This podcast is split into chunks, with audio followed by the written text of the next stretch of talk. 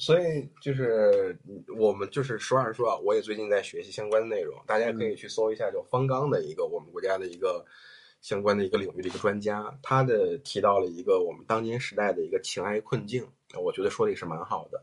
嗯比如说第一点，他说的就是我们的亲密关系呈现了一种更加多样性的一个环境情况。嗯以前的时候就是婚姻、爱情，对吧？性就是在一起的，就在里面的。但是在我们现在这个时代，它是脱节的嗯啊。有些的时候就是单纯的仅仅是维持一个婚姻的壳儿，它这个婚姻里面是空洞的。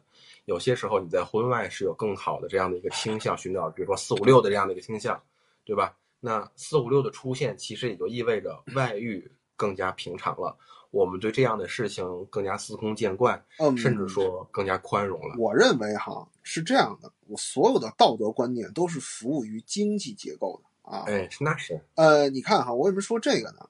就为什么今天我们对这个什么出轨啊越来越宽容？因为你知道以前男性是无法容忍女性出轨的，甚至我们国家是对贞操要求最严格的国家，对不对？嗯，为什么呢？因为过去女性没有生产力，她的身体就是她价值的全部。那我当然很在意她的身体的使用情况，但是今天随着女性越来越多的掌握了资源，她可以用其他方式来体现她的价值。那么她身体的价值，在她全部价值的权重就降低了，所以男性就不那么在意她的贞操了。在全球的这个不同文明、不同国家的调查结果里也显示，男女经济水平越近的国家，男性越不在意女性的贞操。就是我们很多的这些东西，它的背后一定是资源带来的观念啊。这个这个，包括这个，你看哈，就刚才这个戴老师讲这故事哈，这个男的有个小三，有个小四，哎，好多女的就受不了啊，什么狗男人是吧？其实这很好理解，对吧？过去一个男人为什么很难有这么多女人呢？因为这个财富是有限的啊。我举个例子，对吧？你你比如说，在这个这个狩猎采集的这个部落时代啊，一个男性的价值体现在哪里呢？体现在第一，他能不能打猎；第二，他能打回来多少。但是问题是那会儿又没有冰箱，你他妈就是干回来一头大象，放三天也不能吃了，对不对？所以男性的很多资源呢，也体现在他的身体上多一些，他的资源上限是很有限的，所以呢，对标个三五个女人到头了，对吧？因为他最多也就养活三五个女人嘛，啊！但是今天我们有无数的方式可以让财富的积累没有上限啊！你就是打大象，你打回十头二十头都可以放在冷库里，对吧？所以你男性理论上可以用他的资源对标无数个女性，所以事实上我们的社会也就是这么操作的，对吧？那我据我知道的一些比较顶级的男性，就是在当今社会也有接近三位数的性伴侣啊。但这我就不能说是谁了，对吧？这其实我们一直就是 这个对应关系哈、一直是由经济结构来决定的啊。这个真的，我们的行为模式从来没有受到过道德的影响。呃，道德也是人为观定去设定的嘛，它也是一个社会上人为约定俗成的嘛，对吧？嗯呃，某些时候，你比如说我们的孔孟之道，它基本上都是这样，这个呃礼嘛，礼不就是道德嘛，对吧？对人的这样的一个约束。那那个罗翔也讲过，法律是对人最低的一个要求，你对吧？你你你知道你知道我们我看这本书哈，《欲望演化》里面专门有讲啊，就是你怎么守住配偶，嗯，因为我们人类中广泛存在着窃偶这个 曹操是吧？这个哎，窃偶啊，俗话说就是第三者插足，对吧？这个比例高到什么程度啊？百分之六十的男性和百分之五十三的女性都承认自己曾经试图去找一个有主的对象来撬过来，嗯这个比例嗯相当高，对吧？那么当这个嗯窃偶这个具体行为发生的时候，成功率也高到你受不了，成功率高达三分之一呀！啊，而且窃偶的收益多高啊！啊，你都省得挑了，对不对？尤其是女性，对吧？那女性挑一个男的费了劲了啊，这下好了，你看他都替我挑好了，我直接搞过来就行，啊，那可太省劲儿了。哈，就是，然后呢，人类又为了这个窃偶呢，又进化出了很多反窃偶机制。这个，比如说这个监视啊，这个霸占霸占时间呢，这个嗯正面击退呀啊等等哈，还包括这个就是贬低配偶，对吧？女的喷男的没钱，男的喷女的丑，那意思就是说你这样就别蹦跶了，有我就不错了啊，就是各种各样的机制。哎，我觉得这两性之间呢，就好多东西真的就是都是远古传下来的东西。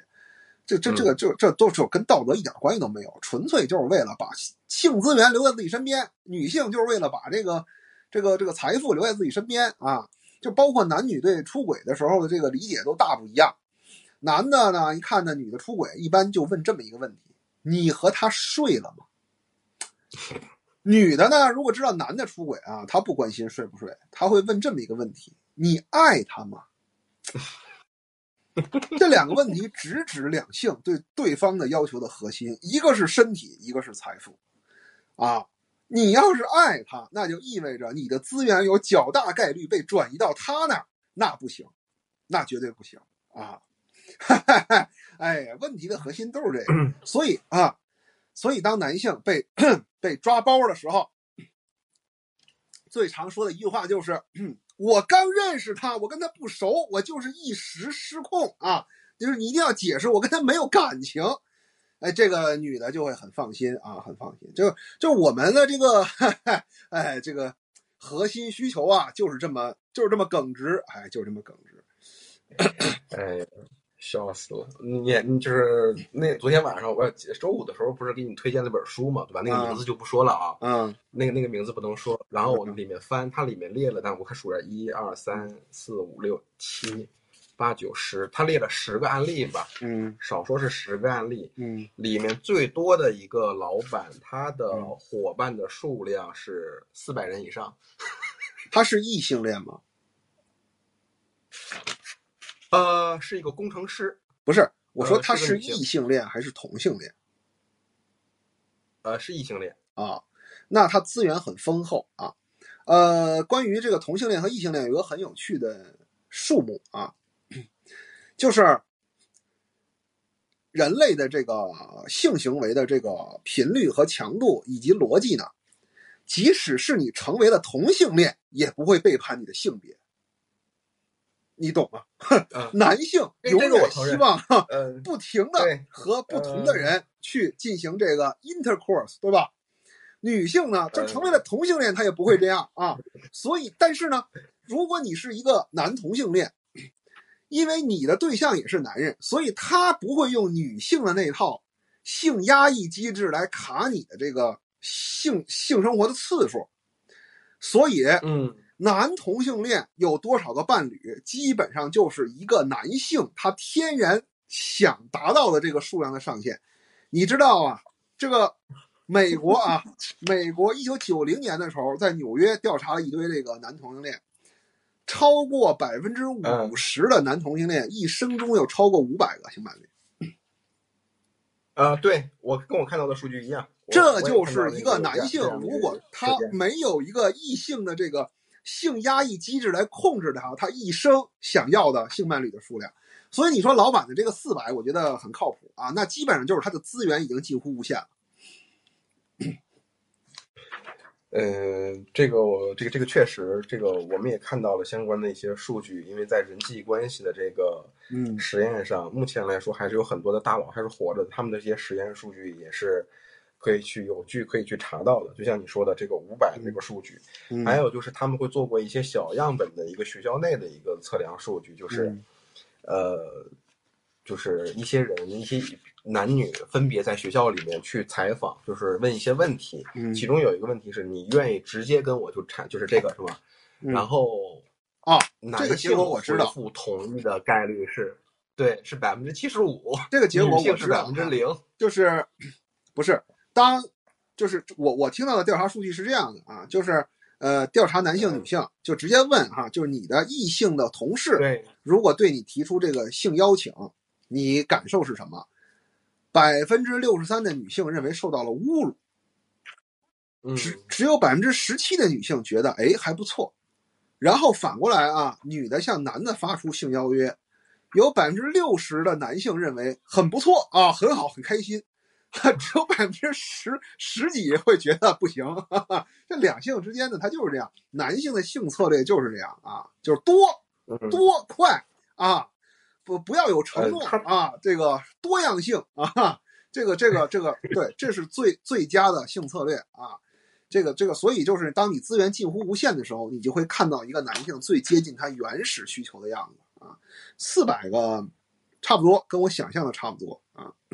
嗯，呃，但是我们也要说二说一句啊，就是在这样的一种关系当中，他只是屈从他的基因和他的欲望，他没有办法，就是以我们心理学的角度，他没有办法真正的去获得在亲密关系中那样的一种嗯成长和一种滋润和体验。我这对我跟你说，我现在哈，我我现在已经是这个 进化心理学的狂热信徒啊。其实我一直都是，就是我认为人类是有追寻长期关系的这种较高，就是就是我们的脑脑子里面是有这个对长期稳定关系的较高回报的这么一个奖励机制的。嗯。所以才有很多男人，即使他的女人已经多到自己都数不过来了，他也依然渴望有一段长期而稳定的关系，因为在远古的时候，长期稳定的关系是一个男性唯一能够提升自己父权确定性的方式，所以大自然给了男性这么一个奖励机制。啊，古代的男性没有其他的办法来确定这个孩子是不是自己的，他只能一直嗯待在这个女人身边，只有这一个办法才能确定。所有的哺乳动物里面，只有人类女性的发情期是隐藏起来的。我认为这就是进化的结果，因为人类的幼崽需要成长的资源太多了，所以人类女性隐藏起了自己的发情期的外在信号，来逼迫、考验男性长久的待在自己的身边，来筛选出那些能够耐心的陪着自己的孩子成年长大的男性来陪伴自己。我觉得这是人类历史上最狠的一个进化，真的。你去动物园看看猩猩、狒狒，真的，你离老远你都能知道它在发情，只有我们人类看不出来。我觉得这就是叫什么协同进化的一个结果啊。